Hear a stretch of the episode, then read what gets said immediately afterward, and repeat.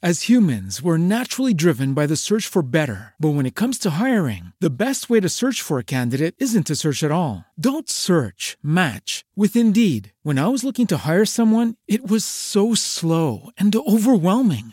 I wish I had used Indeed. If you need to hire, you need Indeed. Indeed is your matching and hiring platform with over 350 million global monthly visitors, according to Indeed data, and a matching engine that helps you find quality candidates fast. Ditch the busy work. Use Indeed for scheduling, screening, and messaging so you can connect with candidates faster. And Indeed doesn't just help you hire faster. 93% of employers agree Indeed delivers the highest quality matches compared to other job sites, according to a recent Indeed survey. And listeners of this show will get a $75 sponsored job credit to get your jobs more visibility at Indeed.com slash podcast. That's Indeed.com slash podcast. Terms and conditions apply.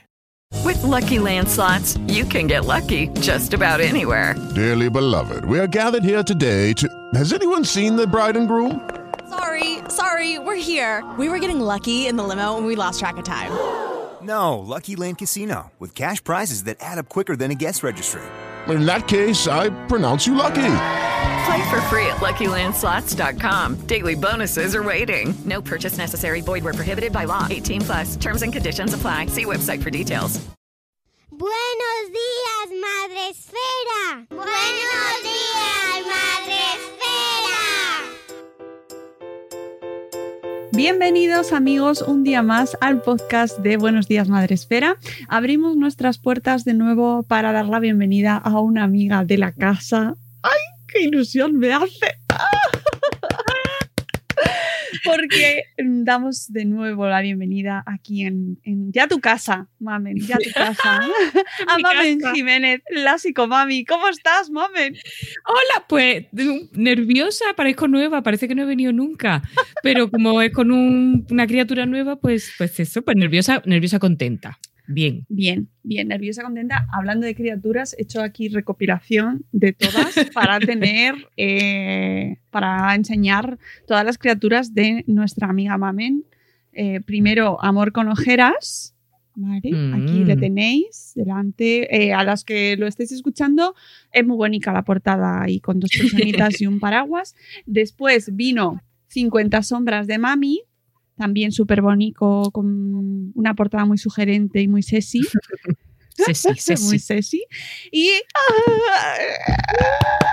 y ahora damos la bienvenida a nuestra casa. Viene a jugar con nosotros. Yo te lo explico. ¡Ué! Publicado por Oberón, por la editorial Oberón.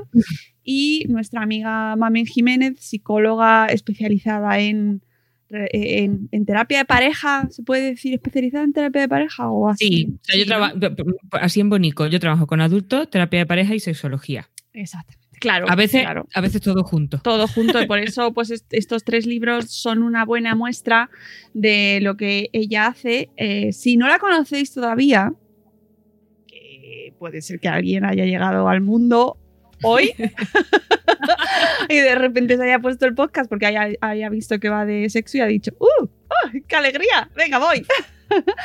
y, y entonces eh, os, yo os digo que tenéis que seguir su blog que es la psicomami, aunque ella también tiene su web personal de maminjiménez.com, ¿verdad? Sí. Punto com. Todo.com.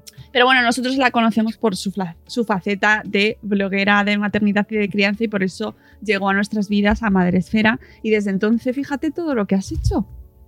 Joder, que eso fue en 2015, es que lo estaba pensando, 2015. Esto- esto es una- ha pasado una vida aquí ya. La mía, vamos, concretamente. Claro, 2015, otro hijo más, ya tienes dos y tres libros.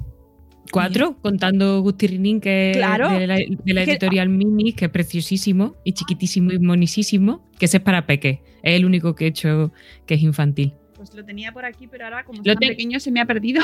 Lo tengo yo por aquí, mira. es ahí está, este. ahí está, Es muy chiquitín. chiquito. Eh, sí, y además ese está muy relacionado con eh, este Yo te lo explico.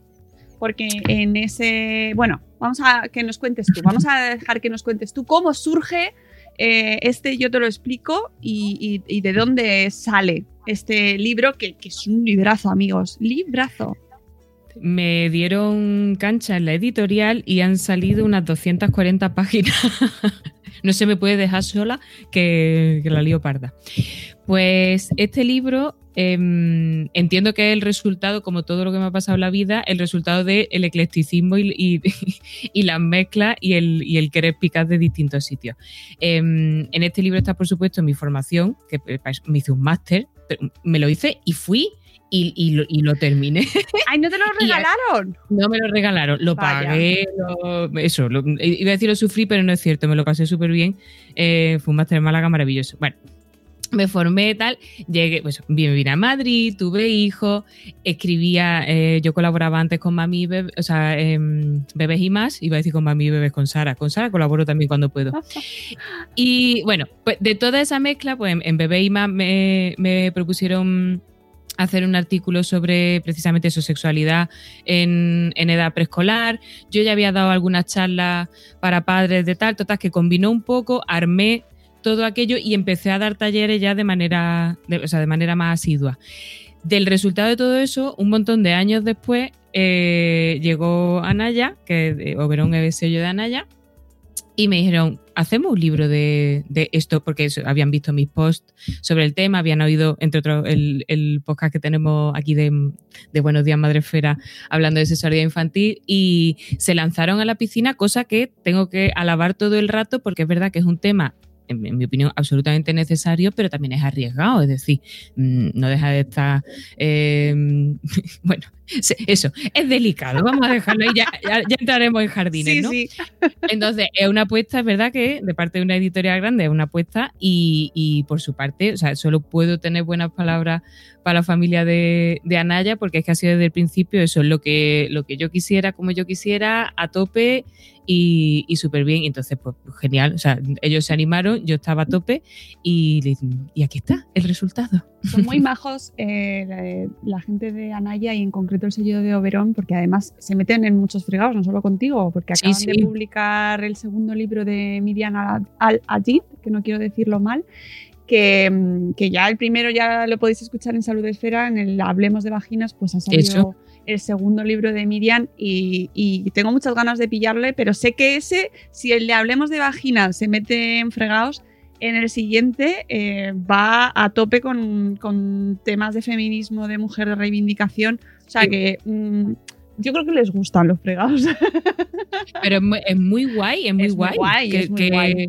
haya quien se atreva. De hecho, cuando salió Gusti Rinin, que fue en 2018, diciembre de 2018, si no me equivoco, sí. Em, precisamente eh, eh, era, era raro, y era, eh, raro en el sentido de positivo, que una editorial, en este caso, claro, era independiente. Claro. Mm, Claro. se- entre comillas, se puede permitir. Además, precisamente los mini tocan temas que son peliagudos, ¿no? O que, o que se consideran socialmente peliagudos para los peques. Entonces, eso sí, ya era una, una rareza un poco en 2018, en 2020, cuando hablamos, esta familia de Anaya y yo, eh, do- 2020 o 2019, cuando hablé con ellos. No lo sé, porque como hay un año de nuestra vida que no sé qué No, pasó, pues Eh, 2019 te diré, porque ya... yo creo que fue 2019, Sí, claro. porque hablamos tú y yo de tu libro eh, en el último Porque Podcast que hicimos presencial, que fue en el 2000, antes del 2000, yo creo que fue en el 2019 eh, o, o principio del 2020, Sí, sí, pero sí. ya estabas en ello. Repa- repasando, sí, efectivamente fue 2019 porque en principio mi prim- la, la entrega final del manuscrito debía haber sido en mayo de 2020, pero eso pasó lo que fuera y no pudo ser. Bueno, no pasa nada porque ya el tiempo pasa volando y aquí lo tenemos con nosotros. Eh, a mí yo querría empezar porque no sé, que además el, el- subtítulo del libro, el, el libro se llama Yo te lo explico y, y luego nos dices qué, cuándo, cómo y dónde hablar de eso, entre comillas, con tu peque. Pero yo creo que tendríamos que empezar por el por qué. ¿Por qué tenemos que hablar de eso? Por, por el por qué precisamente empieza el libro, porque, al- porque vamos a utilizar bien las tildes. ¿Verdad? Ah, ¿Eh? Un, ¿Eove, sal- un saludo, eso es, un saludo para EOB. Em, ¿Por qué hay que hablar? Porque ya lo estábamos haciendo. Esa, esa es la primera, la primera respuesta. Incluso quien, quien considera que no hay que educar de manera explícita en esto, con sus silencios ya está educando. O sea, ya está transmitiéndole un mensaje a su hijo. Siempre transmitimos mensajes, los padres, ¿no? La sociedad transmite mensajes, los niños están expuestos a mensajes con los iguales, pero incluso en, en estas edades. O sea, a los, a los dos o tres años empiezan a ser conscientes, por ejemplo, de las diferencias de género. De género rol de género, es decir, diferencias culturales. Entonces, si con dos o tres años ya están percibiendo eso, ¿qué, estamos haciendo que no estamos abordando el tema ya desde bien chiquitos? ¿no? Pero sobre todo eso, lo que se llama educación incidental, que es la que se produce no de manera voluntaria, no es eso, no te voy a sentar a explicarte esto, sino que con mi conducta como adulto o con las verbalizaciones que yo hago, con lo que te digo, lo que no te digo, te transmito una información, eso se produce desde, desde, desde que nacen, pero en realidad desde el embarazo. Cuando ya empiezan a, a llegarnos a la embarazada ese mensaje de que esto me ha pasado a mí, no me tengo que ir muy lejos. Eh, hoy va a tener otro niño y entonces ¿quién te va a cuidar? ¿Cómo que me va a cuidar? ¿Sabes? Tengo yo, tengo yo hijos para tener, mm, en fin, no para no tener que ir a una residencia de mayores, o sea, que me, que me estás contando. O eso con niñas, pues las niñas son más cariñosas, pues tal, al elegir la ropa eh, que le vamos a poner a los peques cuando, y esto yo creo que es el ejemplo paradigmático que más o menos a todos nos ha pasado, cuando estamos limpiándole esas cacas trepadoras que tienen los bebés, gloriosas, que le llegan hasta el cuello, y vas a limpiar con asco y primor eh, la zona de los genitales, la limpias igual que el resto del cuerpo, pasas la toallita más rápido, más despacio, te da pudor, no te da pudor, te planteas si, si en la forma de tocarle le puede estar transmitiendo información al peque. Esa reflexión alguna vez más o menos todos la hemos hecho. ¿Por qué? Porque esa distinción de genitales del resto del cuerpo, eso ya es educación afectivo-sexual, eso, eso, transmite mensajes, porque tú estás modificando tu conducta en base a unas ideas, ¿no? Entonces, eso por un lado. Por otro lado, los seres humanos es que somos seres sexuados de- desde que nacemos. Sexuado que significa que tenemos un cuerpo y un cuerpo a través del cual conocemos el mundo, a través del cual tenemos sensaciones. O sea, por ejemplo, a nivel genital, lo- los peques nacen con todas las terminaciones nerviosas que tenemos ya de adultos. O sea, que las terminaciones nerviosas no se van desarrollando con la edad. O sea, en el clítoris, la niña chiquita tienen 8.000 más o menos, terminación arriba, terminación abajo, 8.000 terminaciones nerviosas desde el día en el que nacen. Y los niños en el glande tienen, eh, pues se calcula que unas 5.000. Tengo que decir que aquí, eh, Team Clítoris, a topísimo. Eso Sí. que nos llevamos. Muy fan del ¿Mm? clítoris. ¿Eh? Estamos aquí, hombre, eso. ¡Viva el clítoris! ¡Viva! Eh, pues esas terminaciones nerviosas están ahí ya. Esas sensaciones están ahí ya. Pero eso, eso es lo genital, que es donde solemos reducir las cosas. Pero en general, eso, ¿con qué aprenden los bebés del mundo? O sea, los bebés nacen y no tienen los políticos ni idea. Para empezar, no saben ni dónde tienen las manos, ¿no? Entonces, a partir de ahí, de, primero empiezan explorando su cuerpo y luego empiezan a conocer el mundo. ¿Cómo se conoce eso? ¿Cómo empiezan todas las relaciones sociales y emocionales? A través del contacto y de la piel y de las sensaciones. Entonces, es que somos sexuados en el sentido de sensibilidad y de que nuestro cuerpo nos produce sensaciones y nos ayuda a conocer el mundo desde el día en el que nacemos. ¿Cómo abrazamos a nuestros bebés? Si les cogemos, si no les cogemos, cómo les hablamos, quién les habla, cuándo, qué es lo que ven en casa que hacemos entre, los progenitores, la relación que tenemos entre nosotros. Todo eso es información. Entonces, si esa información le está llegando, si además le va a llegar información desde fuera, más nos vale ser consciente de que queremos transmitirle para que les llegue lo más saludable para ellos, porque la información le va a llegar. Se la demos nosotros o no se la demos, de manera consciente me refiero. Entonces, por todos esos motivos, porque además correlaciona con mejor autoestima, con menos riesgos de relaciones eh, sin preservativo y por lo tanto eh, infecciones de transmisión sexual, eh, porque en contra de lo que se cree, hablar de sexualidad en casa es una buena educación afectivo-sexual o sexual, porque lo sexual implica lo afectivo, no adelanta la edad de inicio de relaciones sexuales más adelante, al contrario, la retrasa, pero se hace consciente, se hace queriendo. Eh, ayuda a que tengamos menor, mejor relación padre-hijo porque hay más comunicación. O sea, es que es que una parte del desarrollo de nuestro hijo es como si obviásemos no tratarlo, ¿no? Es como si obviásemos hablarles de comida o hablarles de educación vial. No es que la- como yo no soy la DGT, voy a no meterme en este tema de la de cómo se cruza y cómo se cómo hay que circular porque en fin, no, esto es un tema casa es tabú el- la DGT. Pues esto es lo mismo, o sea, es todo un área del desarrollo de nuestro hijo que no podemos dejar de lado. ¿Por qué dejarla de lado, políticos míos? Hablemos de este tema. Pues todo este coñazo de speech que he soltado, hay, hay todavía más razones, pero que se me lean el libro que si no estamos aquí siete horas solo con las razones. A mí me parece fundamental. O sea, me parece lo más importante. Lo más. es Lo más eh, importante. Sí, sí, porque eh, partimos de una base de, de grandes carencias. Sí. Sí, porque además, eso, eh, en el inicio, eh, eh, con este libro he intentado tener mucho cuidado porque pues, efectivamente es un tema muy delicado, entra temas de valores, creencias.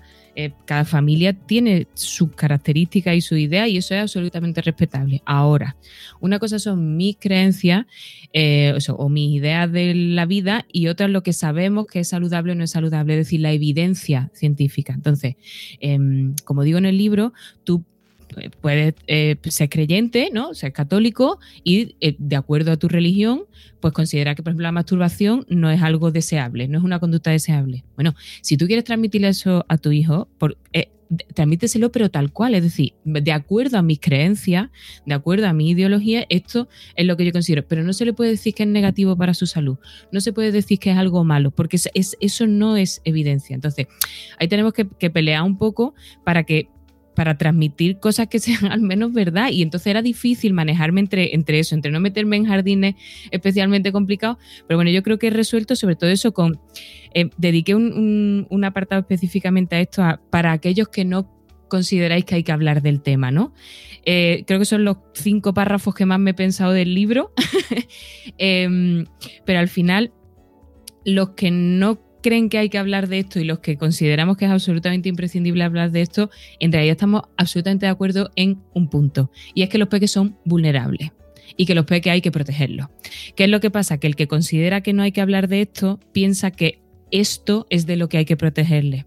Y los que nos dedicamos a esto, los que eh, vemos los estudios que hay, que afortunadamente cada vez hay más, de acuerdo, o sea, con, con respecto a la sexualidad infantil, lo que consideramos precisamente, o lo que sabemos, es que hablar de esto es lo que protege a los peques. Les protege de muchísimas cosas, entre otras los abusos sexuales. Les protege de tener relaciones de riesgo, les protege de hacer cosas con su cuerpo que no quieren, que eso es lo que pasa. Cuando yo tengo una mala actitud hacia el sexo, al final voy a tener sexo, porque estadísticamente es lo que vemos, pero lo voy a tener de- de- desde una aproximación negativa, sintiéndome culpable. Eh, muy probablemente no voy a usar preservativo porque como no es algo que yo tenga claro, con lo que no me sienta segura, o sea, el, el fregado es tan gordo, o sea, me estáis diciendo que mi cuerpo no está bien, que las sensaciones que tengo no están bien, por favor, no. Entonces, estamos de acuerdo en que a los peques hay que protegerles, correctísimo, pero ¿cuál es la vía de protegerles? Hablando de esto en casa. Claro, porque luego nos encontramos con, una, con que nuestras generaciones, eh, y esto además también lo hablaba con, con la ginecóloga, con Miriam, llegamos a partos, a los embarazos y a, momentos vitales en los cuales nuestro cuerpo mm, de repente eh, cambia de una manera ostensible y no lo conocemos, no sabemos cómo funciona nuestro sistema reproductivo. Oye, ¿cómo funciona? ¿Por dónde va a salir el bebé? Pero es, eh, pequeña no te vaya a salir, es que es tu cuerpo. O sea. ¿cómo puede pasar que, que- y, y sigue habiendo muchísimas mujeres que no, que no se han visto nunca su- partes de su cuerpo? Es que es marciano. Pero ¿de dónde viene todo eso? Pues viene eso de, generaciones anteriores y tengo que decir que todavía sucede y por eso la pelea que tenemos que intentar, afortunadamente las cosas van cambiando un poco, pero el- esto viene de, de- de esa etapa en la que los peques se tocan, niñas y niños, porque están descubriendo y explorando. En ese tocarse no hay erótica, que ya hablaremos de eso. No hay erótica como la de los adultos, es exploración pura y dura. Y llegaban esos mensajes de niña y no te toques, que eso no se hace. Eso no, eso está mal. Eso está mal. ¿Cómo, cómo está mal una parte de mi cuerpo? ¿Cómo está mal? Explícale conceptos como la privacidad y la intimidad, dónde se hace, pero no digas que su cuerpo está mal. ¿Qué mierda, con perdón, de mensaje es ese? Si combinamos tu cuerpo está mal con un tienes que darle un beso al tito Pepe porque hay que darle el beso, el cóctel de todo eso que es que cuando venga un señor o una señora a hacerle algo malo, tu criatura agache la cabeza y diga a los adultos hay que hacerles caso porque mi cuerpo no es mío. Y me dan ganas de llorar con esto porque es horrible.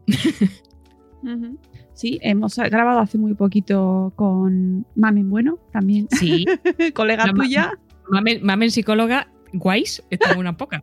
Sí, es verdad. Y precisamente sobre el abuso sexual en la infancia.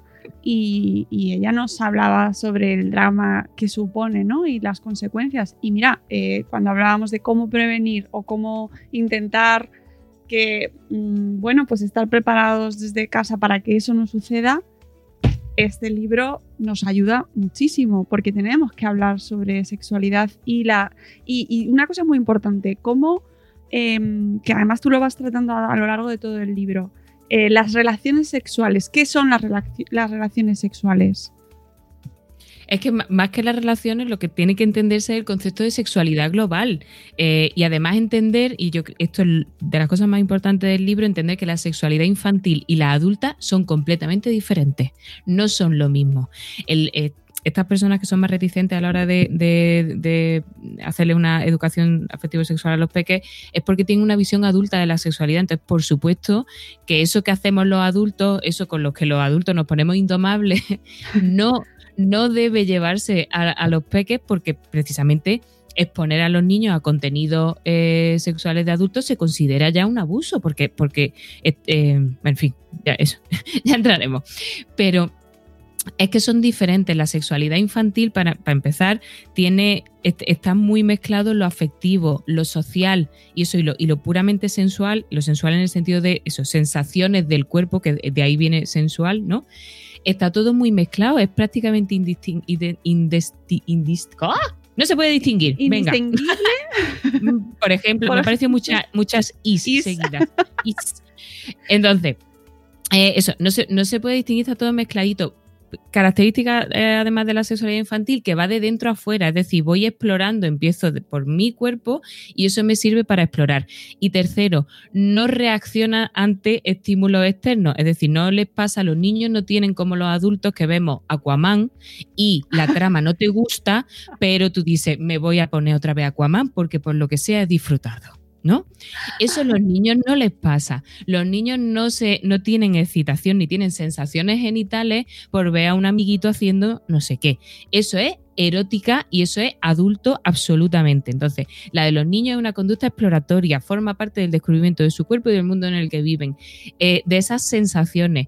Es inocente, si queremos llamarlo así. Entonces, que eso, a la hora de abordarla, lo primero que tenemos que hacer los padres es mm, hacernos un lavado y quitarnos la parte sucia, y lo digo con el mejor sentido, porque el sexo sucio es glorioso siempre uno que lo quiera, así, ¿no? Eh, pero ese- eso es adulto tal, totalmente. Entonces, a la hora de abordarlo en casa, más que preocuparnos de, es que cómo le explico lo del mete y saca, es que la As humans, we're naturally driven by the search for better. But when it comes to hiring, the best way to search for a candidate isn't to search at all. Don't search, match with Indeed. When I was looking to hire someone, it was so slow and overwhelming. I wish I had used Indeed. If you need to hire, you need Indeed. Indeed is your matching and hiring platform with over 350 million global monthly visitors, according to Indeed data, and a matching engine that helps you find quality candidates fast. Ditch the busy work. Use Indeed for scheduling, screening, and messaging so you can connect with candidates faster. And Indeed doesn't just help you hire faster. 93% of employers agree Indeed delivers the highest quality matches compared to other job sites, according to a recent Indeed survey. And listeners of this show will get a $75 sponsored job credit to get your jobs more visibility at Indeed.com slash podcast. That's Indeed.com slash podcast. Terms and conditions apply. With the Lucky Land slots, you can get lucky just about anywhere. This is your captain speaking. Uh, we've got clear runway and the weather's fine, but we're just going to circle up here a while and uh, get lucky. No, no, nothing like that. It's just these cash prizes add up quick. So I suggest you sit back, keep your tray table upright, and start getting lucky. Play for free at LuckyLandSlots.com. Are you feeling lucky? No purchase necessary. Void where prohibited by law. 18 plus terms and conditions apply. See website for details. sexualidad es muchísimo más que eso. Le está explicando eso, cómo vivir con su cuerpo, cómo tratarse, cómo tratar a los demás, el respeto, los límites, la autoestima. Es muchísimo más que el mete y saca. Entonces, eso, tranquilidad con el mete y saca, que eso lo- ya, ya, ya lo preguntarán y ya lo podemos explicar. Y además lo podemos explicar el proceso tal cual, sin más historia, desde que son bien pequeñitos. O sea, te- partiendo de la base eso, de que, de que ellos no tienen erótica, explicarles, por ejemplo, un beso con lengua o el coito cuando llegue el momento de explicárselo, para ellos es tan asqueroso como si le estuviéramos diciendo que los adultos lo que hacemos es chuparle la nariz con moco a nuestra pareja. A nosotros lo que nos gusta, a los adultos, lo que hacemos para demostrarnos el cariño es chuparnos la nariz, meter la lengua en la nariz. Eso. Pues para ellos es igual de asqueroso. ¿Por qué? Porque como no hay erótica, como no hay significado, es como, pero ¿y por qué hacen eso? Por lo tanto, tranquilidad con lo de a ver si esto va a hacer que ellos repitan, porque es que mm, ni te van a chupar la nariz con moco, ni van a intentar hacer esto. Entonces, por eso, tranquilidad en las masas. Claro, eh, la gran mayoría de nosotros, a nosotros, no, o sea, eh, esa charla no la hemos tenido en general. O sea, es decir, nuestros padres con nosotros, en general, no se tenía esa cultura de hablar o charlar. ¿no? De hecho, tienes una, una viñeta muy graciosa con lo de los rombos, porque es verdad que antes, en nuestra época, amigos, Hace poco, hace poco ¿eh? hace nada, eh, salía en la tele unos rombitos arriba, en la derecha, cuando te tenías que ir a dormir, porque esa- ese programa no era para, para niños. Y había uno, dos y tres rombos, creo. No, no recuerdo Yo si había tres, más. tres, no lo sé, tres, a lo mejor era ya. Yo creo que había tres, pero no ¿Sí? sé. Sí. No, lo sé. Lo mismo me lo estoy inventando. Y entonces en ese momento, cuando llegaba tal, se hacía "Ch, a la cama y cambia cuando te vayas. Entonces, no eh, no hemos tenido esa conversación. Estamos como, primero, estamos preparados para tenerla y cómo lo hacemos. Eh, yo creo que es. Vamos a ver. Cualquiera está preparado para tenerla. Lo primero es eliminarte la presión de ejecución. Es decir, es que tengo que ser perfecto en el mensaje que transmita. Para empezar, como esto no es una charla de un día que vas a tener desde eso, desde que nace hasta los 45, para, para tener no una, sino 75 millones de conversaciones, a lo mejor la primera no sale lo que tú querías, pero como acordémonos de esa etapa de los peques del por qué, ¿no? ¿Cuántas veces te preguntan por qué lo mismo? 55. Entonces, a eso, a lo mejor a la primera tú no te has quedado satisfecho con tu respuesta, pero como no, no importa, otra oportunidad, pues se lo vas a poder explicar 70 veces. Si no sabes o en ese momento te pilla un poco así, fuera de bolo y no tienes claro qué quieres decirle, no hay nada mejor que decirle, mira cariño, ahora mismo no sé qué, no sé darte una respuesta. ¿Qué te parece si lo hablamos esta tarde después cuando estemos en el baño? Y también le estamos diciendo a los peques, reconociéndoles que los adultos no lo sabemos todo, que hay cosas con las que nos sentimos incómodos y eso es un mensaje también importantísimo. Entonces, ¿estamos preparados? Sí, siempre y cuando nos quitemos la presión de tener eso, que ser cátedra aquí y sacar un cum laude, un culo laude en mm, sexología tal. No, porque hasta los que nos dedicamos a esto tenemos nuestros momentos de, oye, y tal, y decir... "Mm, ¿y ahora qué?". si yo estaba viendo el programa de las reformas de los gemelos, yo no, sé ahora qué decirte. Esto pasa, ¿no? Entonces, pues, pues lo primero es tranquilidad. Lo segundo, naturalidad en el sentido de hay que ir desnudos, que lo pongo en el libro, hay que ir desnudos, comer bio, ser vegetariano y no sé qué para ser naturales. No, no hablamos de esa naturalidad. No estamos, no estamos hablando de irnos a Almería, una colonia nudista. Naturalidad es ser tú mismo, o sea, ser- hacer primero eso, una reflexión sobre qué es lo que le quiero ir transmitiendo a mi peque y, y luego ir poniéndolo en práctica, entre otras cosas, porque como tú conoces a tu peque, también puedes adaptar el lenguaje, tú sabes lo que sabe. Ver, Y si no lo sabe, y esto es el truco de la gloria, antes de decirle nada a tu peque, pregúntale y asegúrate de que, de qué ha preguntado. ¿Vale? Porque imaginaos que llega y te dice, mamá, ¿qué es eso? ¿Qué es sexy? Y tú dices, bueno, ahora que le explico yo esto. De sexy. Pero a lo mejor lo que te está queriendo decir es Pepsi, porque es que fonológicamente los niños a veces se hacen el taco. Entonces, asegúrate, y esto lo cuento en primera persona porque mi hijo una vez me preguntó que qué era un gángster, ¿vale? Y entonces le solté un speech glorioso sobre que era un gángster, pues mira, la- porque ya en los años 50 en Estados Unidos, Al Capone, Guachimori, un rollo patatero, y cuando acaba la historia me dice, y también es un animal, ¿no? Pero él me estaba preguntando que era un hámster, y yo le había contado un rollo al pobre mío. Entonces, antes, antes, qué lástima, esto se- será recordado para los anales de la historia en mi familia. Entonces, antes de contarle nada a los peques, asegúrate primero de qué sabe. Entonces, ¿cómo le podemos, eh, o sea, de qué está preguntando y luego qué sabe? ¿Qué me, qué me has preguntado exactamente? ¿Puedes repetirlo? ¿Dónde has oído ¿Cómo? eso? ¿Qué? ¿Qué? ¿Qué? ¿Me lo puedes me lo puedes deletrear? Y luego eso, ¿qué sabe? Entonces, ¿cómo, le preguntamos el qué sabe? No, no poniéndole un foco en la cara, a ver, desembucha. Según lo- de acuerdo con los bajos fondos, me, informan que no. Eh, bueno, ¿y tú qué crees, cariño? ¿Tú qué crees que? Y, y para empezar te vas a reír porque las fabulaciones de los peques son gloriosas y maravillosas y si tienes un cuaderno apúntalo para luego cuando tenga 35 decirle, ¿tú te acuerdas cuando dijiste esta cosa maravillosa? Y si no, pues ya con eso puedes a partir de ahí, pues a lo mejor sí que sabe o a lo mejor ha oído algo que es absolutamente erróneo y tienes que corregirle. Entonces lo, lo más importante es eso, es asegurarnos de, de lo que pregunta y de cuánto sabe. Y a partir de ahí empezar a funcionar con naturalidad. Eso, si, si, si sé la respuesta, se la digo y si no la sé, le digo, cariño, lo miro y te lo contesto, ya está. Pues igual que si te pregunta eso, ¿qué es la fisión nuclear? Pues mira, ahora mismo me pilla un poquito en bragas, cariño. O sea, yo sé, está ahí Fukushima, está, pero tampoco sé explicarte mucho más. Me, me documento y te cuento. Entonces tú vas luego, coges tu, tu libro, tú yo te lo explico y dices, a ver, página 45. Esto, aquí. Entonces, eso era algo que, que, que a pesar de que, y lo, explicito, el libro no es una guía sobre qué tienes que decirle palabra por palabra a tu hijo, porque eso es absolutamente inconcebible. Nadie puede decirte qué tienes que decirle a tu hijo. El libro es información para que tú construyas qué es lo que quieres decirle y lo adaptes a, lo, a, a tu hijo, a quién eres tú y a vuestro contexto, ¿no? Pero sí es verdad que los talleres, siempre, lo preguntan eso. ¿Y qué le digo cuando me pregunte eso? Pero ya no es como se, de dónde vienen los bebés, que hasta cierto punto es más fácil, sino, pero exactamente cómo entra una semilla en otra. ¿Cómo llega ahí? ¿Qué es eso? ¿Eh? Entonces, si he, si he, incluido cómo responder a las preguntas eh, clásicas de los peques y además un poco lo he ordenado de acuerdo a la información que se le... No es que se le pueda dar, sino que, bueno, que son capaces de asimilar a determinadas edades, ¿no? No, no pasa nada si tú a los peques les dices con cuatro o cinco años, pues mira, que los papás cuando se eh, quieren y se demuestran eh, cariño, pues hacen este tipo de cosas, que es una cosa adulta y tal. No pasa nada porque se lo expliques, porque a partir de que sea más información de la cuenta, tú vas a notar en la mirada de tu criatura que ya no hay nadie ahí.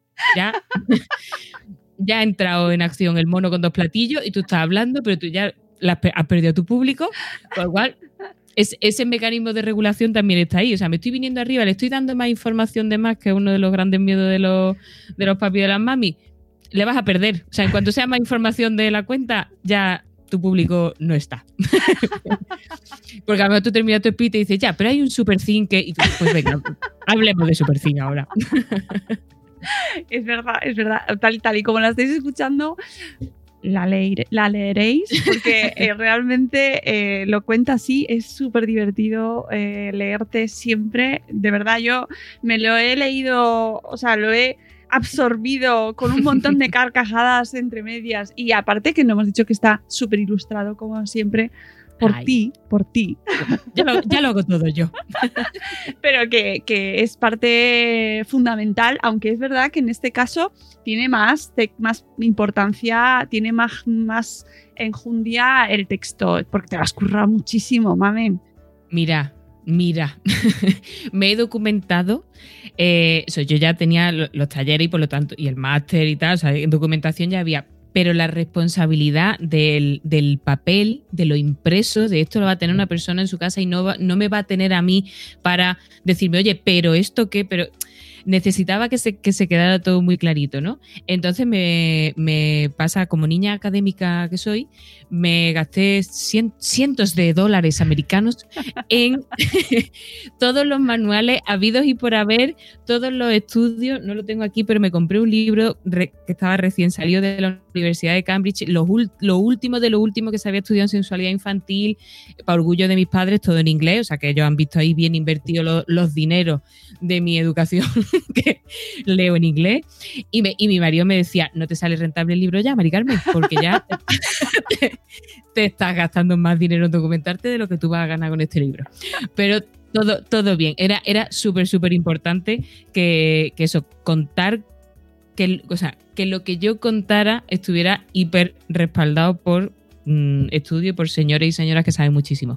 Entonces, pues eso pues, ha, salido, ha salido muy gordito y hay mucho texto, pero precisamente la maquetación, eh, que es maravillosa, eh, ayuda a que sea más mucho. fresquito. Es mucho texto, pero, pero por cómo está maquetado, que ya te digo que ha sido un trabajo preciosísimo, que además se llama Patricia, pero quiero decir el apellido porque de- de- no me acuerdo, Patricia Bataller Sánchez. Es que, o sea, es que no es porque sea mi libro, pero es que es preciosísimo, lo ha hecho ella, es preciosísimo.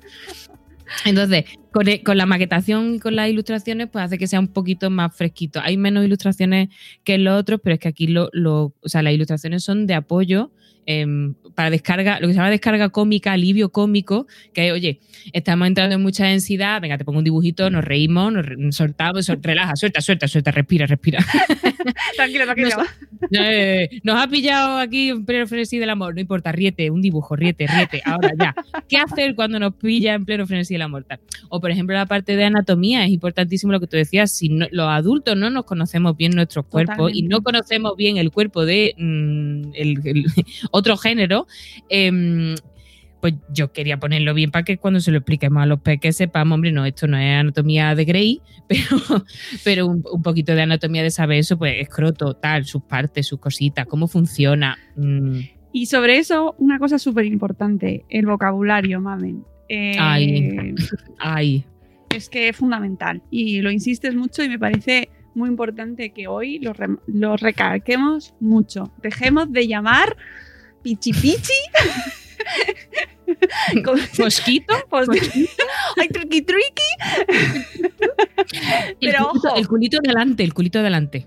Pero ojo que yo asumo mi propia presión en ese sentido. Es decir, Sí. nos cuesta muchísimo y es muy fácil leerte y decir, sí, es verdad, hay que decir vagina y pene, hay que Mm. decir vagina y pene, tienes toda la razón. Pero luego plántate tú delante de tu bebé, al que sigues viendo como si tuviera un mes, y dile, ¿qué tal el pene? Claro, pero ahí precisamente donde está. Por eso el, el- no sé si es el segundo, lo he hecho yo el libro, ¿eh? te lo juro. Creo que es el segundo capítulo.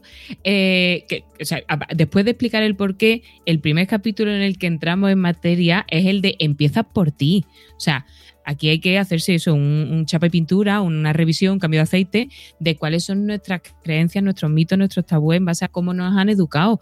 Afortunadísimamente y, y- además que no hay otra forma, los seres humanos evolucionamos, entonces hay cosas con las que se nos criaron y cosas que hemos asumido por la sociedad en la que vivimos, pero que de pronto no estamos de acuerdo con ellas, pero repetimos el mensaje sin darnos cuenta, ¿no? Entonces, pues empieza eso por, por recapacitar, en concreto con las palabras, todas las connotaciones sociales que tienen, La- hay gente que las considera, por ejemplo, como muy repipi, ¿no? Es que son, son un poco pedantes porque son el nombre anatómico. Ya, entonces al peroné que lo llamamos perononcito.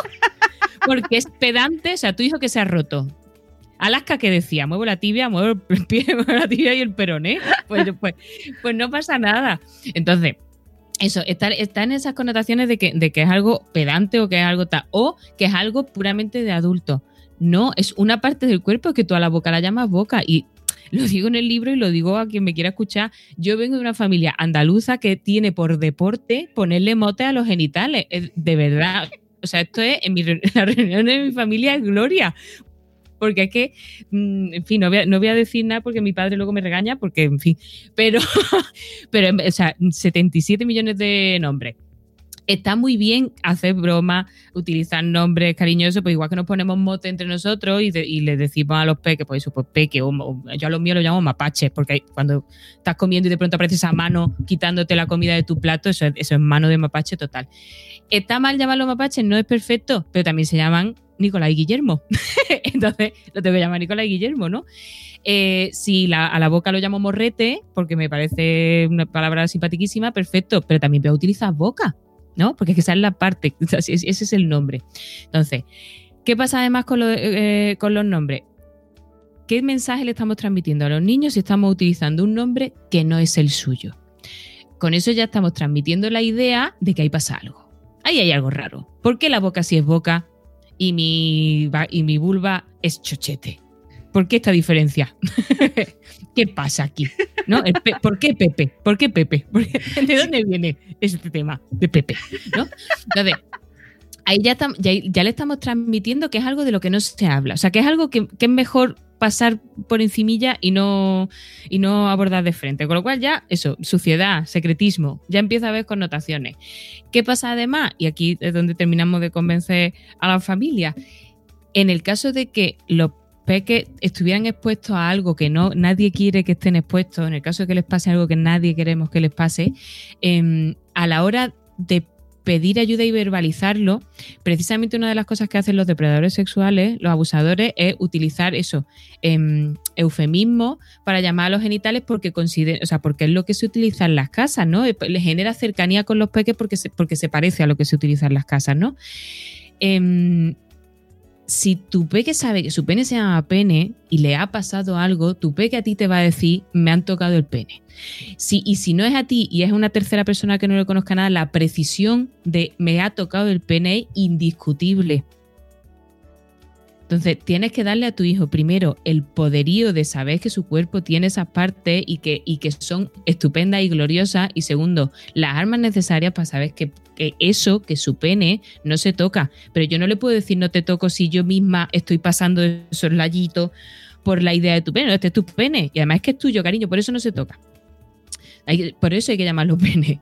Porque si eso, si yo estoy utilizando ya eufemismo, ya, le estoy transmitiendo ese mensaje de que ahí hay algo raro. Entonces, ¿con, qué cara, o sea, con qué valor luego le, decimos otra, otra, otras cosas? ¿Cómo le empodero si yo misma le estoy quitando importancia al poder de la palabra, ¿no?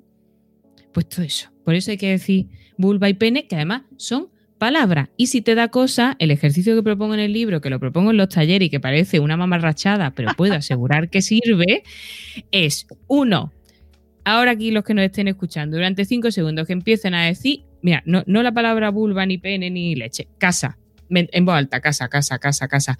Cuando lleva un rato diciendo casa, el cerebro hace una cosa preciosa que es disociar el contenido de lo que suena, de la fonología.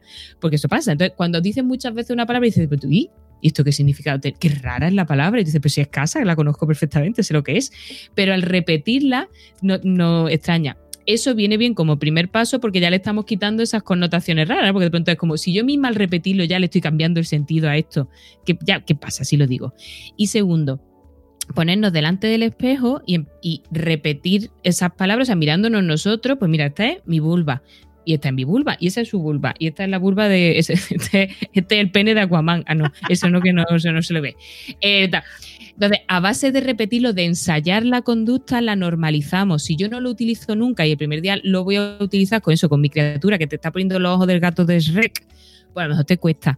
Pero si tú lo has repetido y lo has ensayado antes, ya no cuesta porque lo tienes asimilado, porque estás habituado. El problema es evitar, esto, la evitación es el, el, archienemigo de los psicólogos. No hay que evitar, hay que confrontar, hay que afrontar. Entonces, si algo me da cosica, ahí a topísimo. Entonces, si me da cosa, empieza a utilizarla, la vas a normalizar. ¿Te resulta rara porque no la utilizas?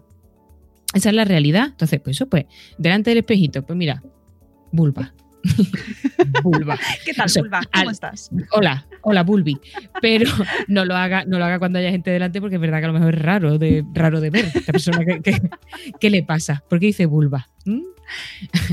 pero tú que estás acostumbrada a tratar con luego también con adultos, eh, eh, cómo em, lo, mal que gestionamos eh, nuestra relación con nuestra sexualidad y con nuestro cuerpo, pues claro, yo quiero que la audiencia entienda eh, por qué es tan importante tener una relación sana desde la infancia con nuestro cuerpo y con la manera en la que nos relacionamos con el, con el entorno y con nuestro mundo.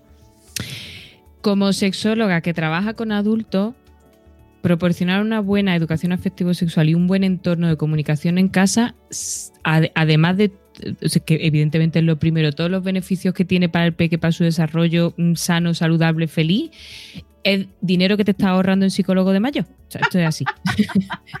es tirar piedras sobre mi propio tejado, pero al final el psicólogo lo que queremos es que, o sea, lo ideal es que no tengamos que intervenir. Así que hay que intervenir, pues para eso estamos, ¿no? Eh, no os podéis imaginar, y además en, los últimos tiempos todavía más, la cantidad de criaturas que me vienen con veintipocos años, chicos, con problemas de erección o con problemas de deseo, porque vienen ya hasta arriba de haberlo probado todo, de haber, pero haberlo probado todo porque era lo que había que hacer. O sea, no hay, no hay disfrute, no hay eso, no hay exploración, es consumo. O sea, he consumido mi sexualidad, ¿no? Eh, la de chica que tienen relaciones sexuales con sus parejas sin querer. Yo no quiero, pero como mi pareja quiere, lo hago. Esto es durísimo, es durísimo, pero este es el fruto de haberle dicho mm, entre, otras muchas cosas, ¿no? No vamos a, a- tampoco a fustigarnos aquí porque es multivariable, pero tenem- tenemos responsabilidad, familia, sociedad, mm, entorno escolar, todo, ¿no? Pero ese es el fruto de haberle dicho, niña, es- eso, es- eso no se toca, eso no se mira, no mires tus genitales, no mires, dale eso, dale un beso a Tito Pepe, no porque no quiero, dáselo.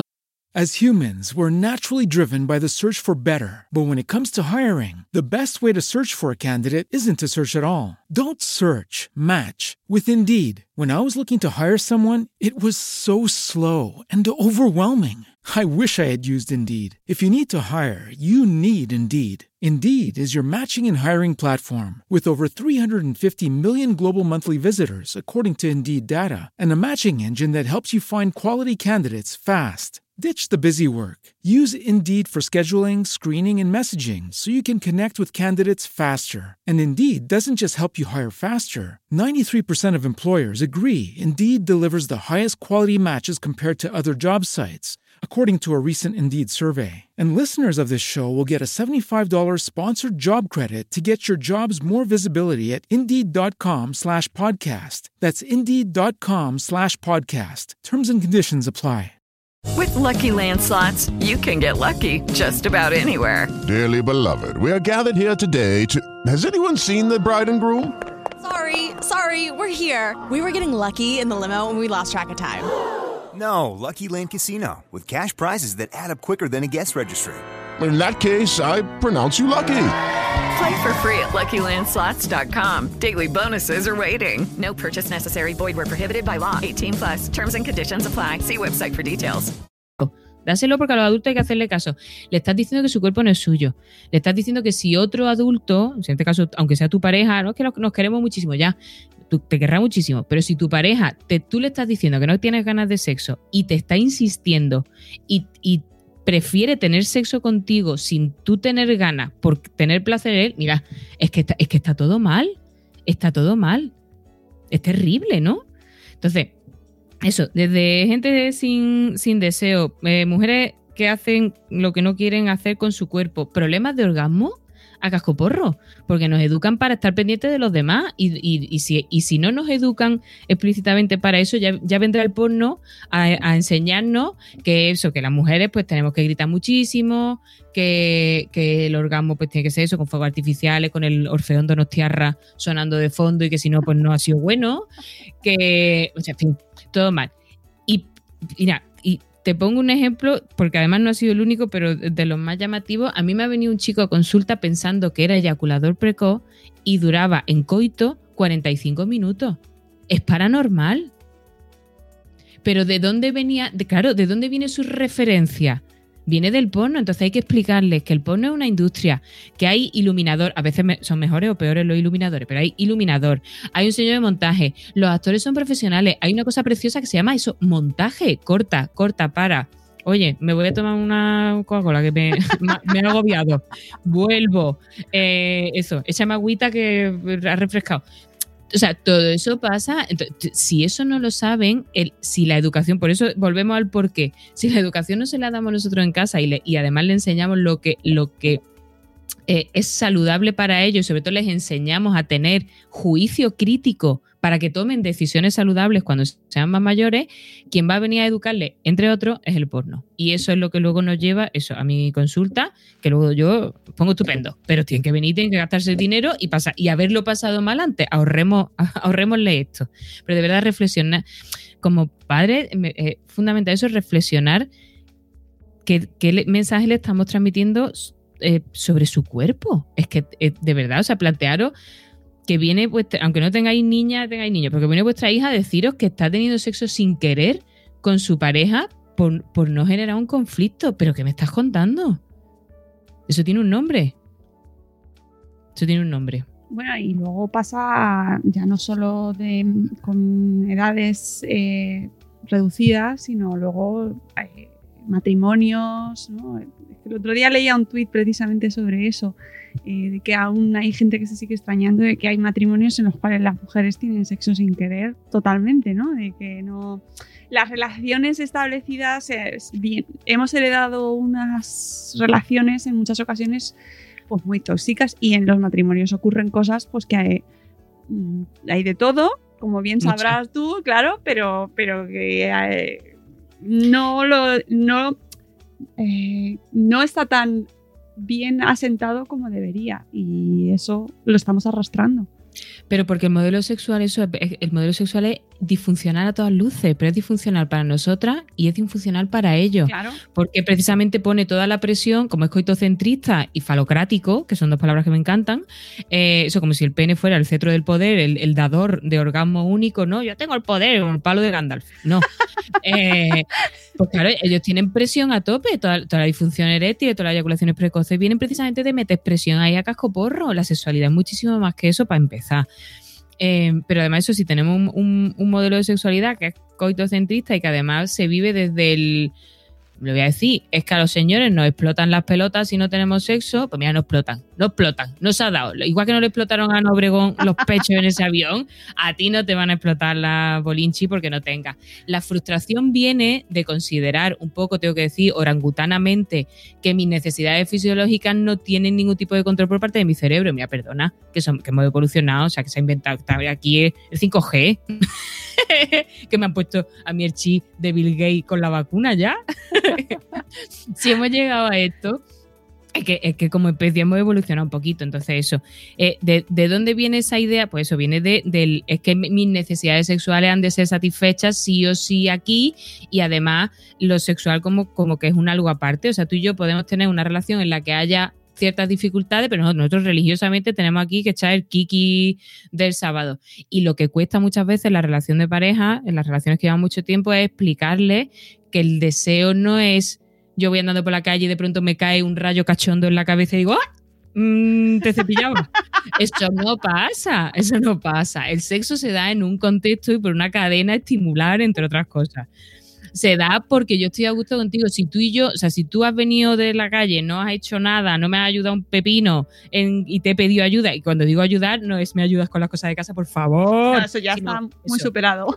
está superado. Pero eso, te he pedido ayuda y no me ha ayudado, no, no me, por ejemplo, no me respalda en mis proyectos, no cuentas con mi opinión, no tal.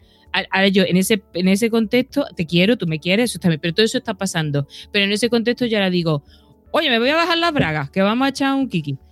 Pues no, pues no, pues muchas veces no pasa. También hay gente a la que sí, yo he tenido parejas que a lo mejor llevaban tres días sin hablarse, pero religiosamente sus dos kiki diarios, tacató, tacató. Buen cuti, peor comunicación, era la realidad, ¿no? Pero lo, lo habitual eso es que el deseo no se deta. Entonces, eso, ese modelo sexual que a nosotros ya nos viene mal, vamos a intentarnos reproducírselo a las criaturas que vienen después. Sí, sí, eh, que además poca broma porque eh, parece que, uy, es que estamos súper avanzados, pero todavía se sigue escuchando que mm, eh, el hombre tiene derecho a tener relaciones sexuales cuando lo quiere, ¿no? Eh, se está escuchando. Es- De hecho, existe un colectivo denominado sí, Incel sí, eh, sí. que lo reivindica como si fuera su bandera, ¿no? Lo enarbolo y yo tengo derecho y la mujer está para satisfacer. Gente joven, Sí, sí. Sí, sí, sí. que no son señores de 70 años que están acostumbrados a ir a los sitios No, no. con lucecitas de la carretera. Que por No, cierto no. son un negociazo. En fin. Melones. Claro, pero, pero a eso van, o sea, a eso es, Claro. ese es el mundo en el que Pero, estamos. pero por, por eso es tan importante educar y además educar y explicar todo a nuestros peques, sean niños o sean niñas. Claro. Es decir, a, a tu niño, a mis niños, yo tengo dos niños, Guillermo y Nicolás. Ellos saben lo que es la menstruación, lo, lo tienen clarísimo. Han visto lo que son las compresas, han visto lo que es un tampa, han visto lo que es una copa menstrual. No, ya no tengo más cosas, pero si algún día tengo bragas menstruales, pues lo verán también. Saben que, no- que eso, que esa sangre no es mala, que hay veces que me duele, eh, que, todo eso lo saben. ¿Cómo no van a saberlo si es que es algo que le pasa a, todas las mujeres del planeta? Entonces, es, ri- es ridículo. Y al revés, igual, para la niña, pues hay que explicarles pues, cómo, es la, los cómo son los genitales masculinos, cómo funciona, cómo es una erección, porque los huevecillos pues, son más delicadillos, hay que tener cuidado, pero que hay gente que le gusta que, que el golpetazo.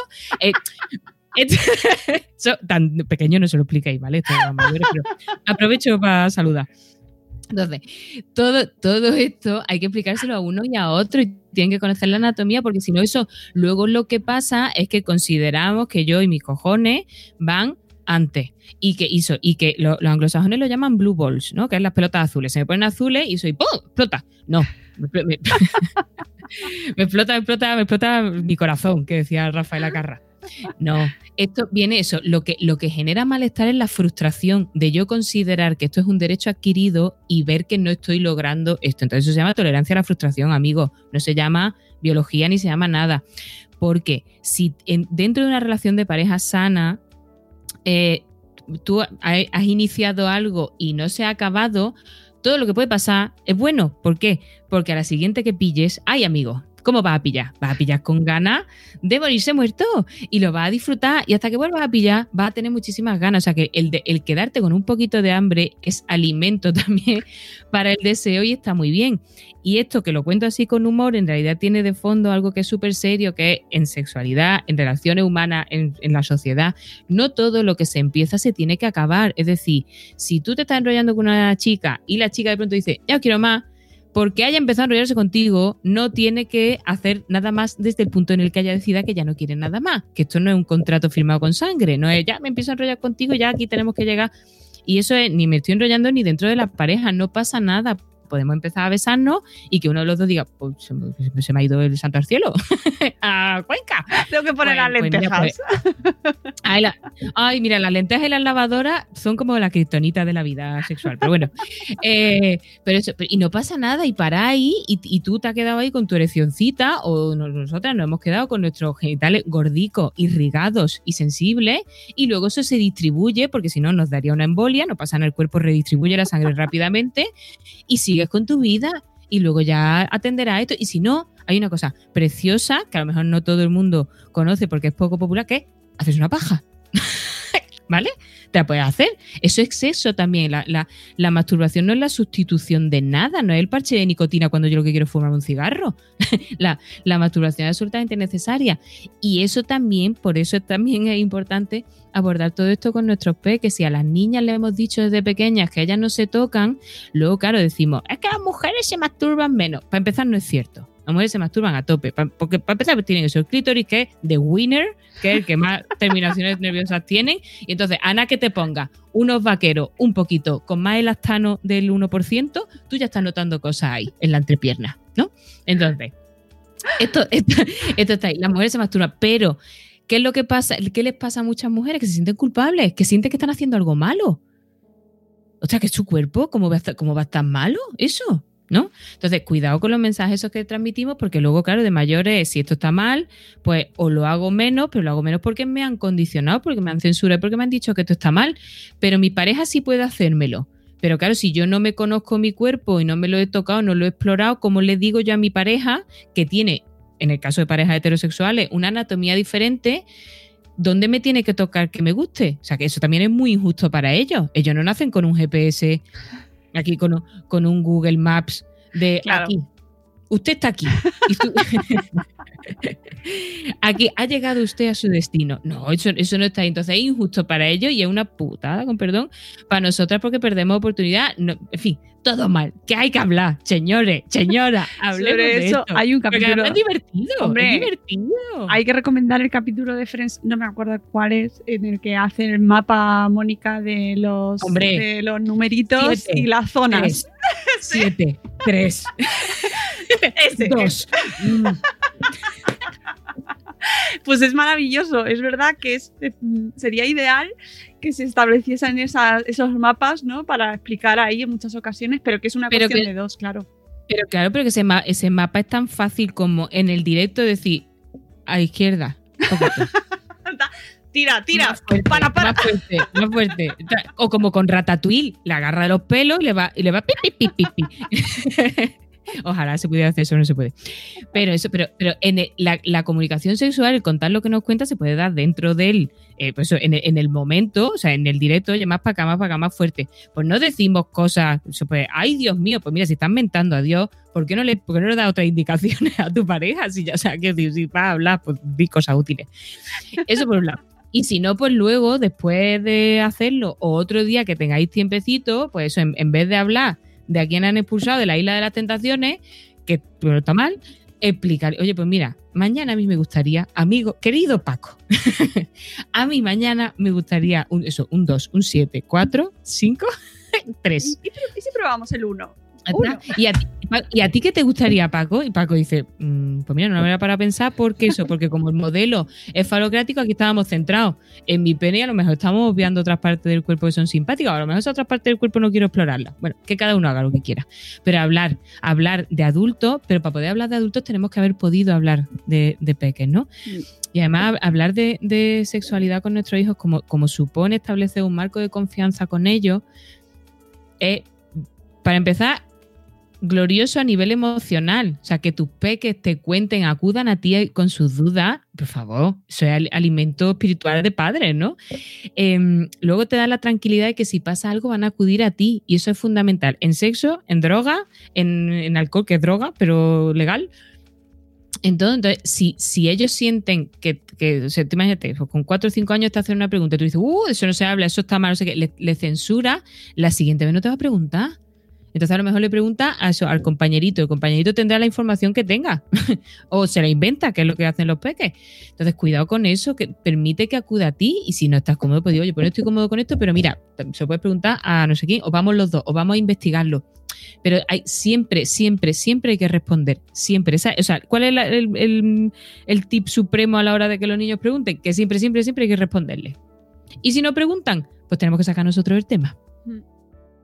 ¿Cuándo sacamos el tema? Pues aprovechando la cotidianidad del día a día, pues, pues en la ducha. Cariño, mira, te, eso, te voy a limpiar, te voy a tocar los genitales. ¿Quién te toca los genitales? ¿De quién, ¿De quién es esto? ¿De quién es esta vulva? ¡Mía! Que esto es lo típico que decimos las madres de, no, este es mi chacho de oro, esto es mío. Pues no, eso, eso es muy bonito, muy dramático, es muy de Almodóvar, pero el, pero el chocho es suyo. Esa es la realidad. Entonces, de, desde ya en la ducha, pues empezar, por ejemplo, a decirle eso, pues cariño, tú sabes que la vulva solamente te la puedes tocar tú, o en este caso, yo, papá o yo, o mamá, mamá y mamá, o papá y papá, o el modelo que tengamos en casa, o yo que estoy sola, te la limpio, pero siempre te voy a pedir permiso. Eso ya la está empoderando, o sea, ya sabe que eso, no, no cualquier adulto puede hacerlo, no tal, y, está, y es una conversación súper casual en la ducha que se te dan dos segundos. Entonces, aprovechando cosas del día a día, el ir por la calle y ver, por ejemplo, pareja del mismo sexo de la mano, si, si hay algún embarazo en el entorno, tenemos un mogollón de oportunidades de hablar del tema. Lo que digo en el libro es, nosotros los padres no transmitimos nuestros valores que al final es lo que queremos, ¿no? A nuestros hijos. Luego ellos se quedan con lo que les sale del mondongo y bien que hacen, ¿no? Eh, pero nosotros no se lo transmitimos, no les, no les sentamos y decimos, cariño, esta familia, el esfuerzo es un tema piramidal clave está aquí fundamental. O sea, nosotros el esfuerzo es lo que más. nosotros Follner, como decían en Amanece que no es poco, que es verdadera devoción lo que sentimos por Follner en esta casa, y el esfuerzo. Y la familia, estos son los valores, cariño. Tu hijo con tres años y me dice, ¿qué haces? ¿Qué haces? ¿Cómo le transmites tú que el esfuerzo es importante? Porque te ven, porque cuando vienen con cositas del colegio, venga, cariño, vamos a hacerlo y vamos a hacerlo con cuidadito y vamos a hacerlo eh, para que quede bonito, para que tal. Así, o sea, se transmite de manera en, la cotidianidad, no es una charla, pues con lo sexual tiene que ser igual, aprovechando para saludar, pues se saluda y ya está. Pero pero no, no, no charlas, no. Charlas no, por favor. Además va a llegar porque en cualquier momento te preguntan, ¿qué, para, ¿para qué vas al ginecólogo? Y entonces te quedas así como, ¡ah! ha llegado. Hablemos. Pero si, te, pero si te pregunta para qué vas al traumatólogo, no tardas claro. nada en decirle, me duele el pie. Pues ¿para qué vas al ginecólogo? A revisarme los bajos, cariño. Una ITV. bueno, ahí se puede hacer un poco de follón si le dices que te vas a hacer una ITV.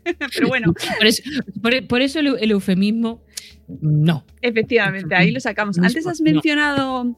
eh, que me parece muy interesante, eh, has mencionado el tema de la isla de las tentaciones. Y... No la he visto ni un solo segundo. O sea que si me va a preguntar algo, no sé nada.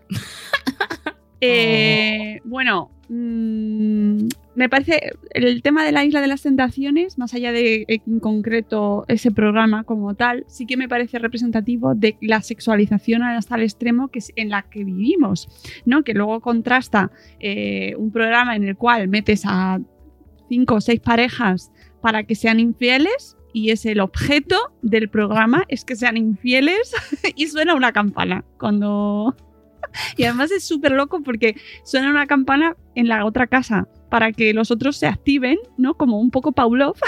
Claro, claro. Y entonces digan. ¡Nos Uh, están uh, uh. poniendo los cuernos! ¡Pues lo voy a hacer yo! Bueno, eso como a los psicólogos os tiene que flipar, pero bueno, en fin. Pero es como muy representativo porque es, eh, está en horario, no está para menores, pero al final lo están viendo un montón de gente joven. Y es el modelo que, al que nos estamos enfrentando, ¿no? De relaciones únicamente sexuales, eh, sin dar nada de contexto ni valor a... De hecho, es que contratan a gente que vaya a tener las relaciones con estas personas. Es decir, van ahí a... o sea, su objetivo es llevármelo directamente. Total. No sé si luego cobrarán más o no, pero mm, eso nos contrasta mucho con que luego en casa pues estemos ahí como esperando, esperando, esperando, esperando a no sé cuándo lo voy a hacer, no sé cuándo lo voy a hacer, ahora no, todavía no, todavía no, todavía no. si lo están viendo. Y además Claro. viendo qué están viendo. ¿Qué es eso? Es- eso es el problema y además tú has dicho la palabra exacta que sobre la que hay que trabajar en el caso de que nuestros peques estén expuestos a contenidos que no son adecuados para su edad. Véase esto. Por ejemplo. Eh, véase el porno. Es que tenemos que darle contexto. Es lo que no tiene. O sea, ni nuestros hijos tienen capacidad para, para entender eso sin ese contexto, ni tienen el contexto para poder ap- aportárselo. Ese es el trabajo eh, de, de los padres, para empezar, intentar evitar que estén expuestos a contenidos que no son, ¿no? Pero en el caso de que estuvieran, porque este, el título de- del capítulo en concreto de este libro es ponerle puertas al campo. Es, muy difícil. Es muy difícil evitar que no estén expuestos absolutamente a nada. Tú en casa lo puedes estar haciendo súper bien. y Un día va a merendar a casa de Pepito y Pepito tiene un móvil y Pepito te pone lo que, lo que puede. Pepito, el pobre mío, ¿no? Entonces, precisamente tener una buena comunicación con ellos hace que luego cuando llega a tu casa te diga, oye, pues he visto esto y uy, ¿qué pasa con esto? Y tú le aportes ese contexto. O sea, no hay, que, no, no hay que envolverlo al niño en papel de burbuja y meterlo en una torre y tirar la llave que te gustaría para protegerle, pero eso Sí. no se puede hacer. Entonces, hay que, hay que dar ese contexto. Entonces, lo que tú dices de, de la, es que estamos en la, en la sociedad hipersexualizada y además el problema es que en la hipersexualización ya es hacia la infancia. Y ahí ya apaga y vámonos. Entonces, eso. em, publicidad, medios, revistas. En todo eso está es una sexua- hipersexualización de la infancia. Están expuestos a esos contenidos en la publicidad. Constantemente se utiliza el sexo para todo. Pero nosotros no hablemos de ello en casa, porque ca- because patata. Es que no puede ser. Nosotros somos los que le vamos a dar la información de calidad. Nosotros somos los que le vamos a dar el criterio para que ellos hagan elecciones saludables.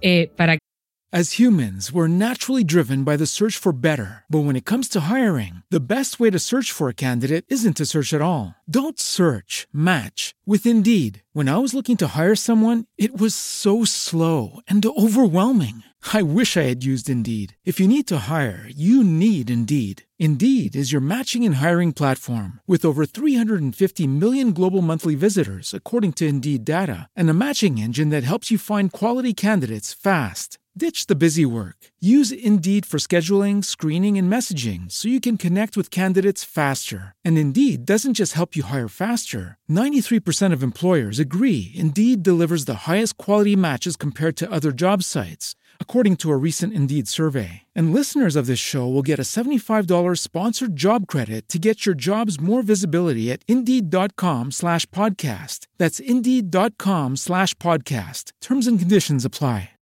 With Lucky Land slots, you can get lucky just about anywhere. Dearly beloved, we are gathered here today to. Has anyone seen the bride and groom? Sorry, sorry, we're here. We were getting lucky in the limo and we lost track of time. No, Lucky Land Casino, with cash prizes that add up quicker than a guest registry. In that case, I pronounce you lucky. Play for free at LuckyLandSlots.com. Daily bonuses are waiting. No purchase necessary. Void where prohibited by law. 18 plus. Terms and conditions apply. See website for details. que si viene eso, Pepito a decirle, mira lo que he visto aquí, y el nuestro sabe que eso no es adecuado, tenga la, la, mm, capacidad, o sea, ese sentido de decir, es que esto no- yo esto no lo quiero ver. O esto lo veo y luego te voy a preguntar a ti. Eso es importantísimo. Y luego cuando sean más mayores, pues es que tenemos, ah, tenemos que echar aquí eso, hacernos un polvo aquí entre tres, porque es lo que pega el trío aquí con 16 años. Porque diga, oye, pues a lo mejor a mí no me apetece esto porque no me hace sentir bien y no tengo que cumplir con nadie. Eso, es, esa capacidad, ese juicio crítico, lo tenemos que sembrar desde mucho, mucho, mucho antes de esos 16 años. Y además ese juicio crítico no es solo para las relaciones sexuales, que ya de por sí implica todo lo que hemos hablado, es para el consumo de drogas, para seguridad vial, para elecciones vitales, mm, con quién nos relacionamos, amistades, mm, o sea, todo, por favor. Entonces, ¿cómo, no vamos a hablar de esto? Si es que, si es que eso es una parte de, de- de nuestra criatura. O sea, es 70% agua y dentro, y dentro de ese porcentaje de agua hay una parte que es su desarrollo afectivo sexual. Gordísimo. Pues entonces hay que abordarlo, además, eso con la tranquilidad de que nosotros lo que le estamos es, es- es- es dando herramientas para que, para que crezcan sanísimos y felices. Por favor, no, eso es lo que queremos. Sí, y además no con, con humor, como nos lo Hombre. cuentas tú y de manera, bueno, pues... que- Y además hay una cosa que dices tú muy importante que y lo vas soltando a lo largo de todo el libro, que es que si tenéis algún problema, si consideráis que no lo sentís preparados para abordarlo o que veis que hay algo que no está yendo como consideráis que tendría que ir, pues que hay gente como Mamen que os puede ayudar. Claro. Es que, te- eh, pe- pero con esto como con todo, o sea, si, si, eh, hay que tener mucho cuidado con los libros, y además ahí es donde entran muchas veces el, problema con los libros de autoayuda, que es que un libro de autoayuda no puede sustituir nunca una atención de un profesional. Entonces, eh, si es- este, este libro es divulgativo, por eso digo, esto no puede ser un, un libro utilizado de pe a pa, palabra por palabra para educar a mi hijo, ¿no? Si esto es lo que, lo- precisamente lo que quiero es que haya eso, que tú utilices tu propio criterio, que busques, que te leas el mío y luego te leas 70 más, si es, que, si es lo que hay que hacer, ¿no? Pero si tú tienes duda de verdad, si a ti te- si tú crees que algo está pasando, ya ¿cuándo tenías que haber llamado a, eso, a un pediatra, a un sexólogo, a un psicólogo? Ayer. Esa es la realidad. Y no pasa nada si es que para eso estamos. Que luego no es nada, que luego. Pero pues, parte del trabajo de los psicólogos muchas veces a- eh, hacer lo que se llama psicoeducación. Es decir, oye, que esto por lo que tú te estás preocupando forma parte del desarrollo normal, eh, normal en el sentido de esperable de tu peque y no es síntoma en absoluto de que haya pasado nada. Bendita sesión que has hecho tú y bendito, ben- bendito el momento en el que llamaste porque te has quedado en la gloria. Que de verdad está pasando algo, pues ya estás en manos de alguien que va a activar un protocolo de protección para tu peque o que, o que va a trabajar contigo para, para a, través de ti, eso, eh, eh, gestionar lo que haya que gestionar con el peque. Para eso estamos los profesionales. Pero lo, lo primero y fundamental es que, de que se aborde en casa. Esconder, esconder, ¿para qué sirve esconder? La- Los secretos, la oscuridad, todo eso fuera. Mm. Fuera. Y, y antes lo has mencionado así al principio del todo, pero no quiero que se nos, eh, se nos se quede sin tratar hoy, aunque sea un poco, el tema de, por ejemplo, algo que avergüenza mucho a los padres y que no lo quieren tratar nunca, que es el, tema de que se toquen los niños y de que en muchas ocasiones pues eh, se habla de masturbación en niños pequeños, en, en menores. Es que se tocan. Y- y- y tú y yo y mi primo es del pueblo. Los seres humanos pues no- nos, tocamos, pero ellos se tocan. ¿Qué es lo más importante que tenemos que tener aquí en cuenta? Eh, recordarnos una vez más que la sexualidad infantil no es como la adulta. Tu peque con 18 meses no se está tocando fantaseando con Winnie the Pooh. Tu peque con 18 meses se está tocando porque le produce sensaciones. Porque si ya de por sí flipa con el hombro, con eso que tiene esa cantidad de terminaciones nerviosas, ¿cómo no va a flipar? Eso está buenísimo. Eso que, ¿qué, es ahí? Eso está guay. Pues de la misma forma que eso, que cuando tienen un moco, se meten el dedo para sacarse el moco y no importa dónde estén, porque todavía no tienen esos filtros sociales, esas normas sociales interiorizadas, cuando son tan chiquitos se notan, porque, primero, porque están explorando y segundo, porque, porque, porque no, si esto está bueno, ¿por qué no lo voy a hacer? ¿no? Entonces, ahí tenemos eso, que pararnos antes de, o sea, cuando, cuando venga ese sofoconcillo, pararnos y pensar eso. Es- su sexualidad no es como la mía. Lo está haciendo por exploración de la misma forma que ha intentado meter el dedo en el enchufe 14 veces y por eso compré los protectores del IKEA, que son los más baratos. Por lo mismo, está explorando. Entonces, hay que intentar no reírse, no ridiculizar, por supuestísimo, no ensalzar tampoco. Porque esto, porque ahí también estamos educando. ¡Ay, mi niño! Yo, "Joder, tío machote ya con tres años. Mira el tío ahí, piqui piqui. Y si es una niña, no, eso no se hace, que eso es sucio. ¿eh? Ay, ay, las manitas. Cuidado con eso, ¿eh? O sea, ni ensalzar ni, ni, ni castigar. No censurar, pero sí aprovechar cuando ya, cuando ya hay un lenguaje establecido, o sea, cuando los pequeños ya tienen lenguaje, a partir de los dos o tres añitos, empezar a explicarles los conceptos de privacidad e intimidad. Cariño, ¿tú quieres tocar? Estupendísimo, pero esto no se hace en el pasillo de carne del Mercadona, esto se hace mucho mejor en tu cuarto, tranquilamente. Y cuando son peques, además los que hemos tenido bebés lo hemos visto, cuando tú le estás cambiando el pañal a tu peque y después de la etapa de haberse descubierto las manos y los pies, que eso es maravilloso, que es como, oh, ¿qué hay aquí? De pronto un día, accidentalmente, su mano pasa por los genitales y dice, ¿Eh? ¿tú aquí? ¿No? Y de pronto lo ves súper chiquito, tocándose. Pero es que es conducta exploratoria, es que no sabía que eso estaba ahí. Es que no lo sabía, no lo sabía. Pero digo, mío, qué lástima, su cuerpo no lo sabía. Entonces, como es conducta exploratoria, eso, quítate eh, de la cabeza un poco esa suciedad, pues igual que los niños tienen erecciones, desde, desde bebés, bebés tienen erecciones, y eso no es, porque eso, madre mía, le he pasado la toallita y ha tenido una erección, a ver si esto, que aquí el psicoanálisis ha hecho daño a casco porro, un Edipo aquí, un Edipo, a ver si va a querer matar a mi marido para acostarse conmigo porque ha tenido una erección de bebé con esto, que no ha tenido una erección porque su pene es chiquito, son primeras calidades, está a estrenar todo y entonces con una brisa de aire fresco que le pase va a tener una erección porque ese mecanismo está nuevo.